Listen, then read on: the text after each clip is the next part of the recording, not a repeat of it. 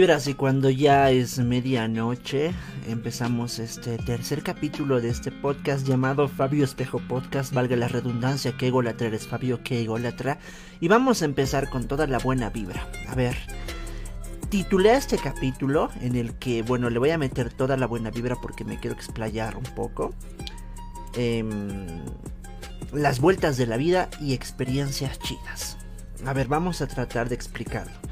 ¿Por qué las vueltas de la vida? Porque eh, no sé si les ha pasado. Mm, cuando somos muy jóvenes a veces como que soñamos algo o llegar a algún lugar, algún puesto, tener algún trabajo, estar con alguna chica, idealizar las cosas y decimos en algún momento lo voy a conseguir, algún momento va a ser mío, pero te frustras porque no llega en su debido momento, ¿verdad? Pero llega después de mucho, mucho tiempo atrás, cuando ya eres una persona más evolucionada, pero con una ah, circunstancia diferente, de una forma diferente y demás. Es como cuando te vuelves a enamorar, no sé si me dejo entender. Dicen de que te puedes volver a enamorar otra vez. Te puedes volver a enamorar otra vez, pero eh, cambia la forma de la persona y cómo sientes las cosas. Pero en esencia es lo mismo. Bueno, eh, medio hippie, ¿no? Pero. Pero no sé si me dejo entender. Eso es lo que trato de, de plasmar más que todo con el título. Las vueltas de la vida, experiencias chidas. A ver, vamos a empezar con algunas anécdotas para, para hacerles entender un poquito lo que les quiero decir. Pero antes saludarles, si me escuchan en la mañana, en la tarde, en la noche, me alegra mucho de que, bueno, le estemos agarrando el ritmo esto de los podcasts. No les miento, es complicado a veces conducirlo solo y también al, ritmo de un podcast, digamos, sin tanto efecto, sin tanto... o sea, sin, sin tanta joda, por, por decirlo así, sin tantas eh, cosas o elementos, simplemente ah, contarles mis cosas y, que me escuchen, hacerles una bonita compañía. A ver, vamos a comenzar. Aquí tengo mis apuntes. Por ejemplo, em, hay una experiencia muy interesante que tengo. Que es cuando yo estaba en mis primeros ah, años, ya por salir del colegio, tratando de hacerme camino en la comunicación, ¿ya? Y cuando estaba en ese ir y venir, recuerdo de que yo estaba inquieto porque me decían, no, que tienes que hacer pasantías o tienes que hacer tal o cual cosa para abrirte campo, que hay muñeca y charle, que ya tienes que empezar a rajarte porque eh, Fabio las cosas no son así, que solo están caras bonitas en la tele, que en la radio igual y yo estaba desesperadísimo. Y a veces porque uno es joven, porque eh, uno es ingenuo y es un novato, mm, se deja llevar por el que dirán, ¿verdad? Entonces, de mí mi meta a, corto plazo era, ya sé, voy a buscar alguna pasantía en algún medio de comunicación y la voy a romper y me voy a hacer conocer. Pero para ese entonces no tenía ni siquiera mi canal de YouTube, no tenía ni siquiera mi proyecto, no tenía desarrollado una marca personal. O sea, estaba como que un cuaderno que estaba sin escribirse para nada. Era un cuaderno de, de 100, 200 hojas, pero no importan las hojas si no has escrito nada, ¿no ve? O no importa que tengas, no sé, el papel más caro del mundo, pero no tengas las ideas bien ordenadas o no hayas comenzado ni por el primer capítulo.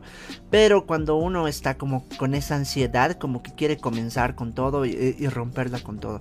Entonces recuerdo que fui a Canal 4 me acuerdo de que estaba buscando algún medio para de alguna forma demostrar mi talento. No sabía editar, no sabía manejar una cámara, no sabía nada de la vida, pero yo decía, ah, voy a aprender en el camino. Ni siquiera había dado mi examen para entrar a la universidad, estaba terminando mis clases, estaba en la prepromoción, ni siquiera estaba en la promoción.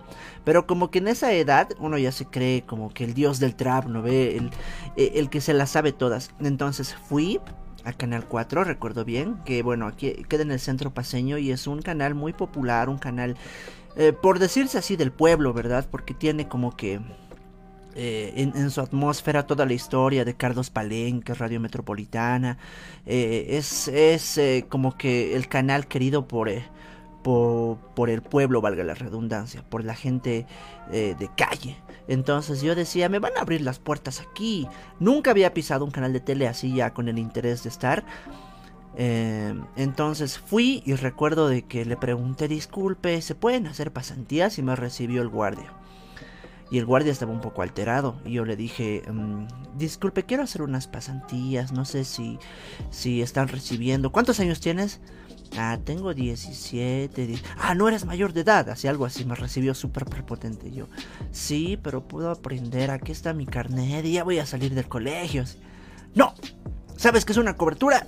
Y yo, no, no sé qué es una cobertura. Ya, cuando sepas que es una cobertura, vuelves. Además, cuando ya estés en la universidad, el segundo año puedes pasar por acá porque... Eh, no, por ahora no. Te falta mucho. Así, algo así. Yo, súper bajoneado y dije, ay no, tal vez he tocado la puerta equivocada, pero ya tenía como que la, la, la espinita, digamos. Y a veces la gente te, te bajonea con, con su manera prepotente de tratarte, pero yo de alguna forma sentía como que ganas de, de continuar y de abrirme camino.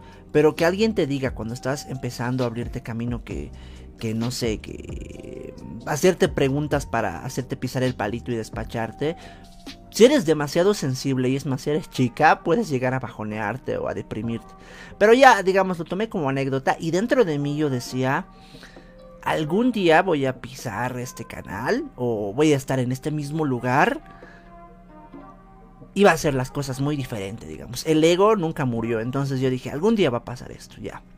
Me acuerdo de que me di la vuelta y me regresé eh, a hacer mis cosas, mis cosas de colegial, así las tareas de química y física, que era muy malo yo para esas materias, siempre era bueno en lenguaje o ese tipo de actividades. Y me acuerdo que también descubrí esta vocación por, porque eh, cuando era momento de exponer en el colegio, como que me lucían las exposiciones no me aprendía todo el tema, pero sabía cómo explayarme y desarrollarlo y como que captaba la atención de mis compañeros. Entonces yo decía, mm, creo que este es el camino. Y me decían, Fabio, hazmelo esta diapositiva o hazmelo este trabajo. Y entonces así como que me iba ganando cancha y ya tenía la confianza de mis compañeros y yo como que ya me la solía venir.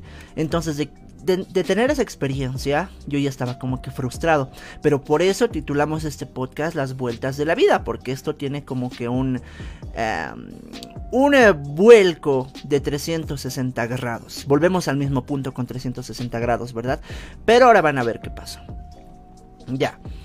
Eh, pasó eso, me acuerdo de que comencé a hacer algunas pasantías en televisión universitaria, después tuve algunos trabajos nada vinculados a la comunicación, pero ya unos 6, 7 años después formé parte del equipo del QD Show, que es un programa de entrevistas eh, enlatado. Toda la producción es independiente y no depende de, un medio de comunicación para producirse. Simplemente se deja el contenido enlatado eh, en el canal de televisión. Y, ¿saben qué pasó?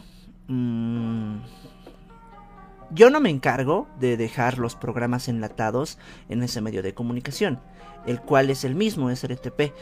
Eh, se encarga otro compañero, pero recuerdo de que para ese entonces él estaba indispuesto y estaba como que comenzando eh, mi, mi carrera, por allí decirlo, en, en, en, en el QD Show.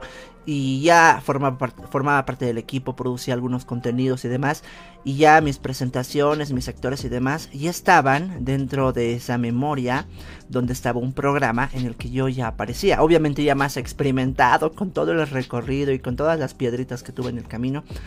Pero recuerdo que volví al mismo punto, pero ya eran como que 7 u 8 años después, después de haberme hecho mil odiseas en la universidad, después de haber pisado la calle, hacer notas, aprender a editar por YouTube o, por pasantías y demás. Pero obviamente ya no era la misma persona que estaba saliendo del colegio, ya era una persona como que más madura, por así decirlo. Y ya tenía también mi canal de YouTube, de alguna forma como que ya había desarrollado mi marca personal. Entonces, volví al mismo punto. No sé si era el mismo guardia, creo que cambiaron de guardia, pero ahí mismo le pregunté. Ya me trató de una forma distinta, porque cuando ya cambian las cosas, hasta tu semblante cambia. Me dijo, claro, eh, vengo a dejar este programa, se va a pasar el fin de semana en tal medio de comunicación, y muy bien, me dejó pasar, me recibió. Y nada, salí súper contento y sentí una satisfacción interna porque decía, Wow, creo que aquí estoy cerrando como que un capítulo o un ciclo de mi vida.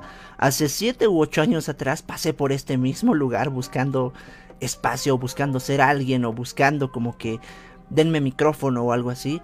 Pero años después, después de unos 8 o 7 años después, vuelvo acá para dejar un material en el que salgo y es el mismo lugar, es el mismo espacio, la misma atmósfera, pero con con el tiempo que ha recorrido, digamos, ¿verdad? Entonces, eh, ¿cuál es la enseñanza de toda esta anécdota? Creo que ser pacientes, no, no ser ansiosos. Obviamente hace unos 8 o 7 años yo no me imaginaba de que esto me iba a pasar en el futuro, de que iba a volver al mismo lugar, pero ya la historia iba a cambiar, ¿verdad? Ya no iba a ser ese muchacho ingenuo que buscaba un lugar, sino ya era una persona que ya tenía algo de recorrido y de alguna forma había cumplido lo que ansiaba hace mucho tiempo atrás. Entonces a veces, eh, no sé, eh, converso con personas que están en mi, misma situación, están comenzando la universidad, me consultan cómo le has hecho, o me preguntan qué libros has leído, o me preguntan con qué docentes pasar, qué no pasar, cuáles son las cosas buenas y cosas malas. Y la enseñanza también que tengo es no ser nada egoísta con ello, porque no, no, no pierdo ni gano nada guardándome las cosas. Entonces, eh, siempre seamos conscientes de que el karma sí se cumple y quien confía y es perseverante y sabe de su capacidad y sabe de que es su vocación, tarde o temprano le van a llegar las cosas. Espero que esta anécdota, que es la primera anécdota de este podcast, les haya servido, la haya transmitido con toda la buena vibra, porque realmente sí, la, la, viví hace mucho tiempo atrás, pero decía, la tengo que contar, y como estamos como que con esta temporada de podcast, es un buen momento para, para darles a conocer esta experiencia.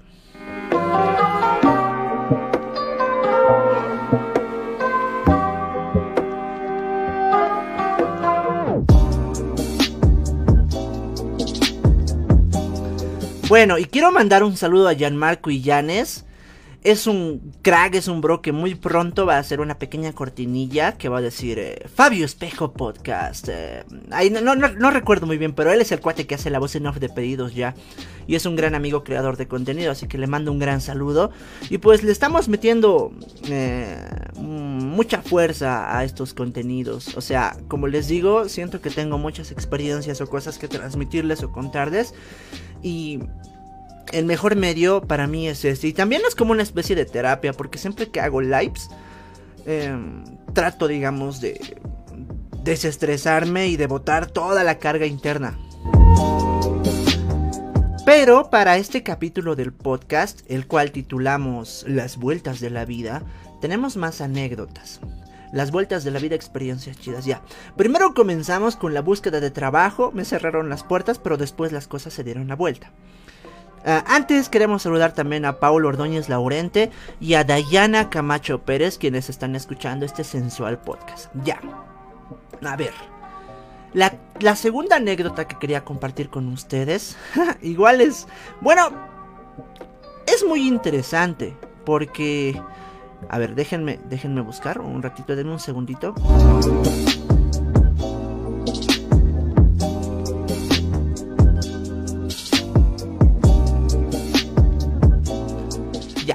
Ya se las conté, pero súper resumido en, en, una anterior edición, en una, en una edición de prueba. Pero se las voy a volver a compartir porque encaja perfectamente con el título de este podcast. Miren, eh, en esta carrera de youtuber he perdido muchas cosas y también he ganado muchas cosas, entre ellas experiencia, amistades, trabajo, relaciones amorosas, es más, hasta mi gatito, mm, mil elementos. Eh, y bueno, allá por el año 2017-2016, empezó una premiación a youtubers, el, cual titulaba Red Awards. Bueno, si hay algún creador de contenido, tal vez eh, se ubique. Y el Red Awards consistía en premiar a los mejores youtubers y creadores de contenido en Bolivia. Y yo para entonces ya tenía como que dos años de, experiencia en mi página de YouTube y tenía como que mil suscriptores. Y no les miento, tenía el ego súper elevado, estaba como que, súper confiado, eh, ya tenía un pequeño trabajo en una agencia de noticias. Eh, no me pagaban bien, pero como que me sentía el puto amo porque decía, ya estoy trabajando de editor y estoy rompiéndola y también tengo mi página de YouTube, no está ni monetizada, pero igual. Y no les miento, también era un aprendizaje de la vida porque eh, se me subió mucho el ego. He perdido amistades, estaba como que súper confiado y cuando uno tiene esa onda, no se da cuenta de que las personas que más te aprecian se van alejando. Pero no te das cuenta hasta que se alejan, ¿verdad? Por más de que te, te digan no hagas las cosas así, tú sigues con ese espíritu rebelde. Y bueno, yo me inscribí a Red Awards y dije, voy a participar de esta premiación a youtubers.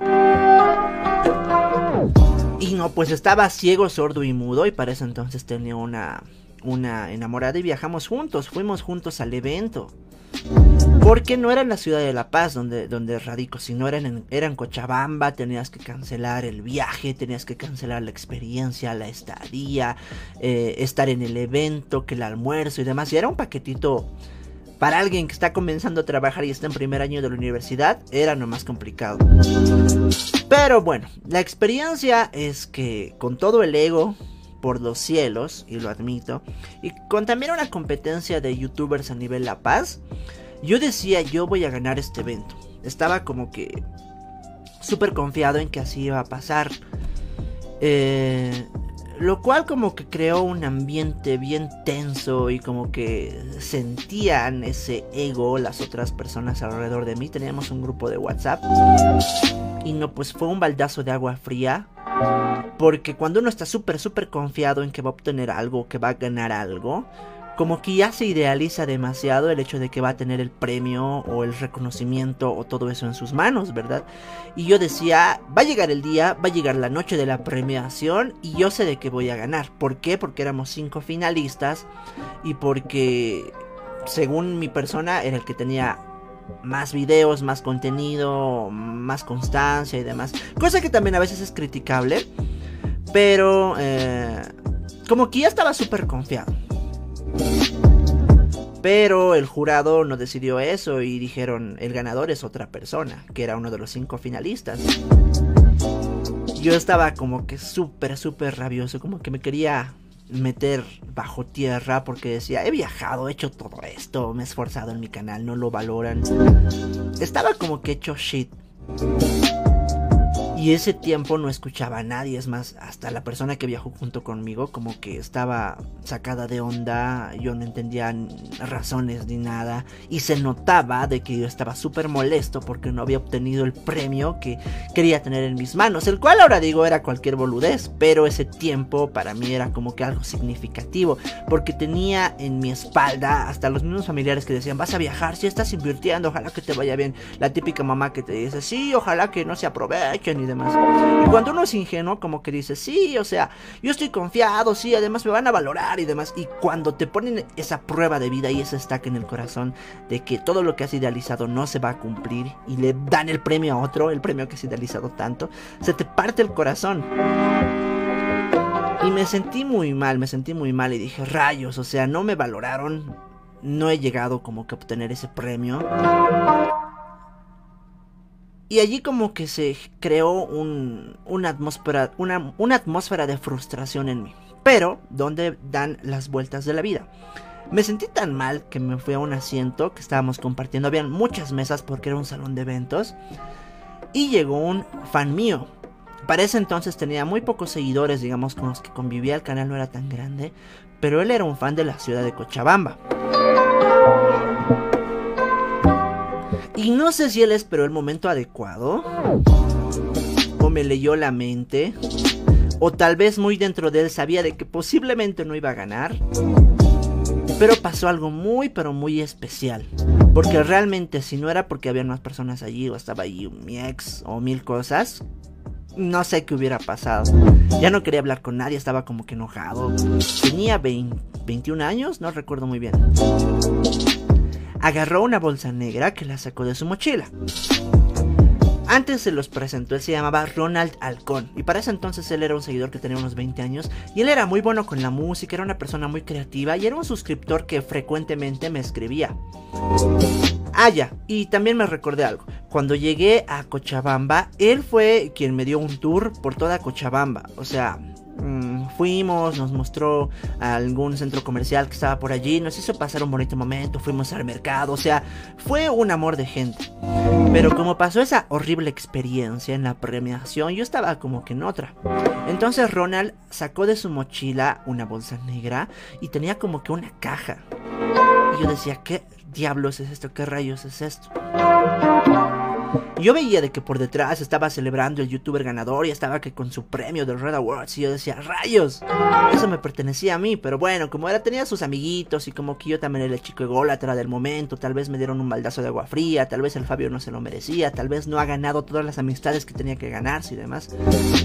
Pero Ronald sacó de la bolsa negra un botón de YouTube hecho por él, una manualidad. YouTube te regala un botón después de que superas los 100.000 suscriptores. Te lo envía por correo electrónico y es como que para mí es como tener un título profesional porque eso reconoce tu trayectoria, tu recorrido y demás. Y creo que es una meta que también yo tengo, como cualquier otro creador de contenido, llegar en algún momento a los 100.000 suscriptores y obtener ese botón.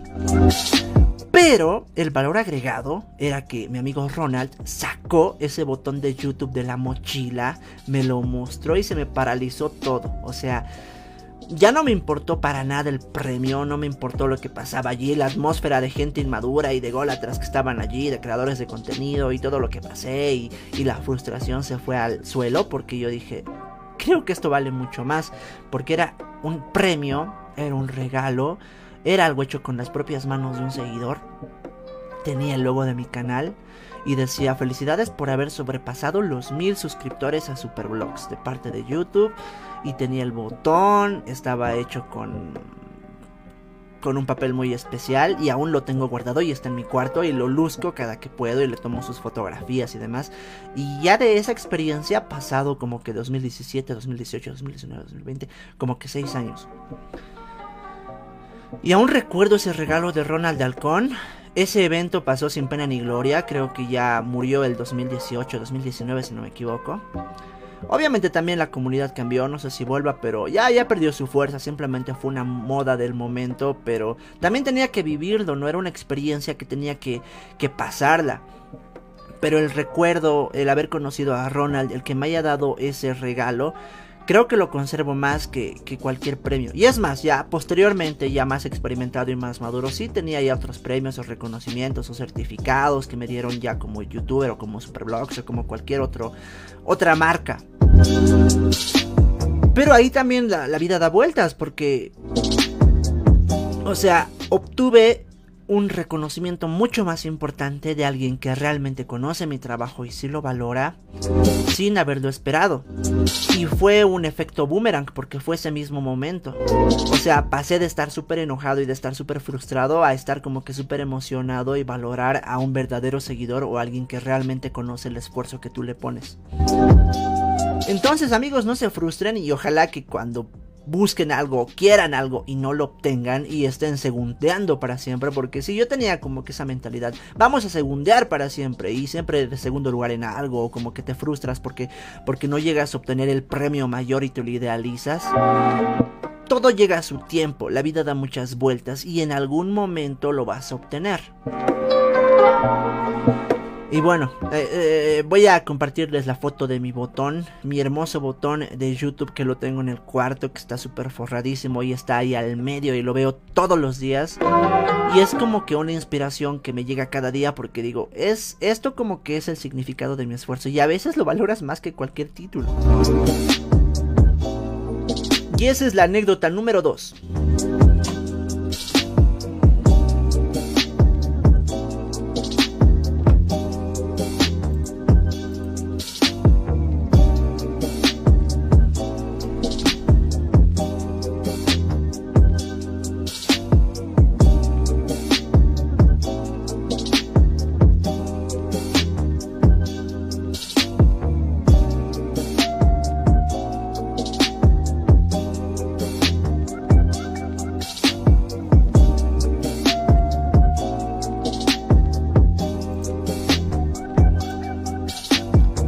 Bueno, y continuando con esta serie de anécdotas de este programa especial del podcast, tenemos dos más.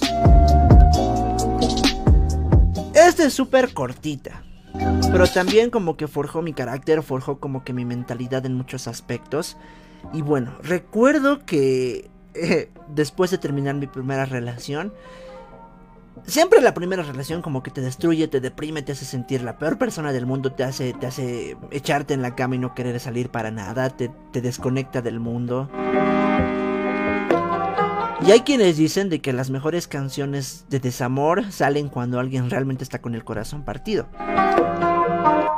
Entonces, a ver, la, anécdota comienza cuando yo había terminado una relación y realmente no sabía cómo filtrar todo ese despecho o esa, ese sentimiento tan profundo que tú tienes dentro de ti. Porque a veces dicen, el dolor en el corazón es como que una metáfora, pero realmente cuando te rompen el corazón, realmente te rompen el corazón. Entonces yo tenía ese sentimiento, esa sensación hace, hace un tiempo atrás. Y mi manera de filtrar eso era cantando. Y me acuerdo de que hacía en vivos o me gustaba cantar. Estaba como que una temporada de karaokear. Y mis mejores karaokeadas las subía a la red, a un canal secundario que yo tenía. Y bueno, eh, recuerdo de que ese tiempo estaba como que, en vacaciones de la universidad, había terminado un pequeño trabajo que tenía y vi en el periódico de que había un casting.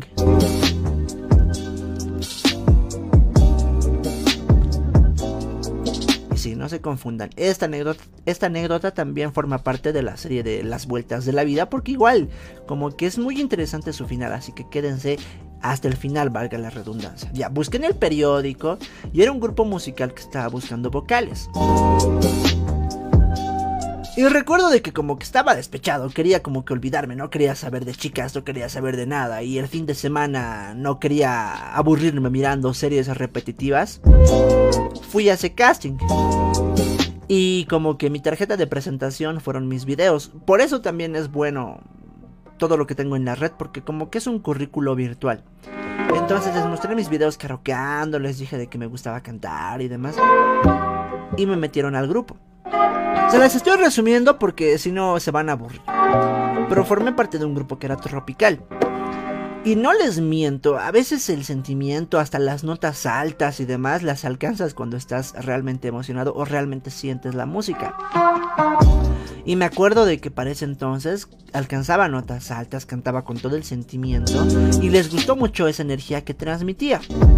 Entonces me dijeron, vas a formar parte del grupo. Era un grupo tropical. Creo que mencionar el nombre no sería muy ético, pero era un grupo no muy conocido. La cuestión es de que sí formé parte del grupo y ya ensayábamos todos los viernes. Y como que ahí también te suben el ego tus papás, dicen, o el papá o alguien que, que, que, está en la música en la familia, oh, que mi hijo forma parte de tal o, o cual grupo, y como que era el orgullo de la familia en ese aspecto. Y ya me estaba olvidando de ese sentimiento y filtraba todo ese desamor y todo eh, ese corazón partido cantando las canciones. Como que también es una terapia, así como el hacer podcast o el hacer un en vivo es una terapia para mí. El cantar y el desahogarme y todo eso. Obviamente sin lagrimear ni nada, pero el cantar con el corazón y el sentimiento ayudaba a que filtre toda esa mala energía y la transformaba en música.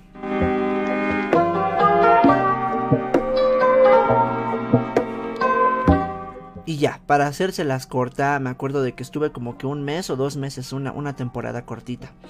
Me acuerdo de que me dieron mi lista de canciones, había que aprenderse como que 10 canciones para tres tandas. Era también un trabajito, era un trabajito extra. Entonces duramos como que, bueno, yo duré como que dos meses porque a veces era muy pesado, habían contratos que duraban mm, a medianoche o eran en lugares muy, muy, muy raros o eran en, bodas y demás. Eh, en una boda nos pagaron, nos pagaron bien, entonces como que me subió también a moral, le dije, la voy a romper, pero a veces como que era peligroso también. Entonces dije, no, creo que esta vida no está muy bonita. Y como que también ya me estaba curando de ese desamor. Ay, mi gato, mi gato acaba de entrar, mil disculpas. Ya, pero eso sucedió. Y eh, eh, como que ya le estaba bajando el ritmo, como que creo que lo, lo tomé más como que un pasatiempo, que realmente fue para pasar el tiempo y fue súper pasajero. Y nada, como que acabó mal. Y ahí también ves algunas cosas que pasan. Y no solamente es en la televisión, también en los grupos musicales y demás. Bueno, en cualquier área. Los egos es lo que prima. Y había mucha competencia entre los vocalistas. Éramos tres vocalistas. Había una chica, otro cuate y mi persona. Y yo era el más chango del grupo. Entonces siempre pasan esos problemas de que se agarran el micrófono. O el mejor micrófono es para los más antiguos y demás cosas. Y a veces, a veces había momentos en donde yo me llevaba un micrófono casero que tenía en casa, o a veces siempre se renueva mi micrófono, o a veces los vocalistas no quieren ayudar al grupo musical, cosa que me molesta mucho porque no importa qué, qué rango o qué jerarquía tú tengas en cualquier equipo del que formes, tienes que ayudar o apoyar al equipo. Pero notaba ese, comportamiento en los demás vocalistas y decía, ¿por qué lo hacen? No ayudaban a recoger las cosas o no cargaban las cosas al auto o, o no, no ayudaban a, armar la batería. O sea, esos detallitos, digamos. O poner todo en la consola, que son cosas que, que siempre se hacen en equipo. Ellos simplemente subían al escenario, acomodaban, enchufaban sus micrófonos y cantaban. Entonces como que creo que sintieron eso en mí, de que yo no encajaba mucho con ellos y también como que, que existieron algunos malentendidos en el grupo y terminé como que abandonando el grupo y ya no yendo más a las presentaciones. Porque también sacrificaba mis fines de semana y a veces el fin de semana quieres descansar o quieres estar en familia o quieres hacer otras cosas. Pero no me llevé muy bien al final con los vocalistas porque no me gustó la actitud de golatra que tomaban. Decía, algún día voy a retomar este capítulo. Algún día voy a estar en un escenario Posiblemente este no sea el camino, pero veamos si la vida da vueltas. ¿Y qué creen que pasó?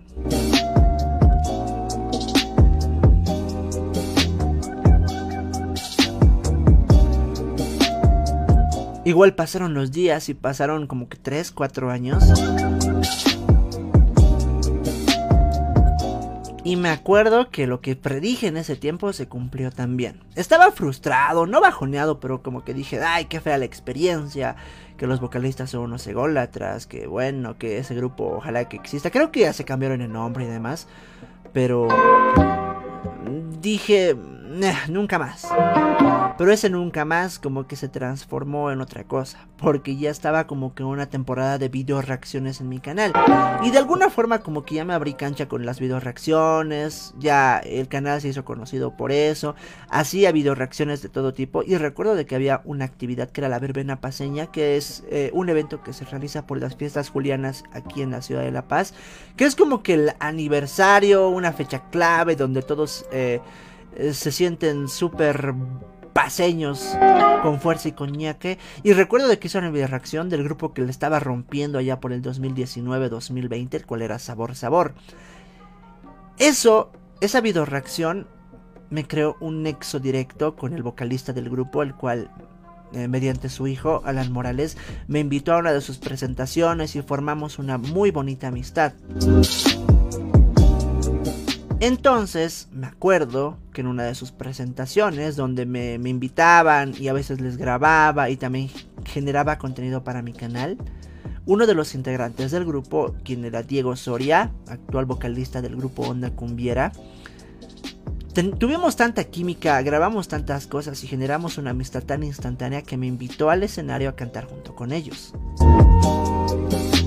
Y yo me sentí como que wow, ubican porque hace cuatro o tres años atrás decía, nunca más va a pasar esto, como qué fea experiencia, pero estaba pisando un escenario con el grupo que estaba como que en la cima y en su auge. Invitado por el vocalista principal de ese grupo, que realmente era un amor de gente y aún es una de las personas más humildes que conozco, Diego Soria. Y me hizo cantar una de las canciones que yo cantaba en ese otro grupo musical, del cual formaba parte hace mucho tiempo atrás. Entonces como que también fue otro capítulo que cerré y dije, wow, realmente la vida da muchas vueltas y te enseña a no actuar mal, a ser paciente, a dejar de que las cosas fluyan y se den. Y realmente dije, qué bella experiencia. O sea, pisé después de tres años un escenario con el mejor grupo, con el grupo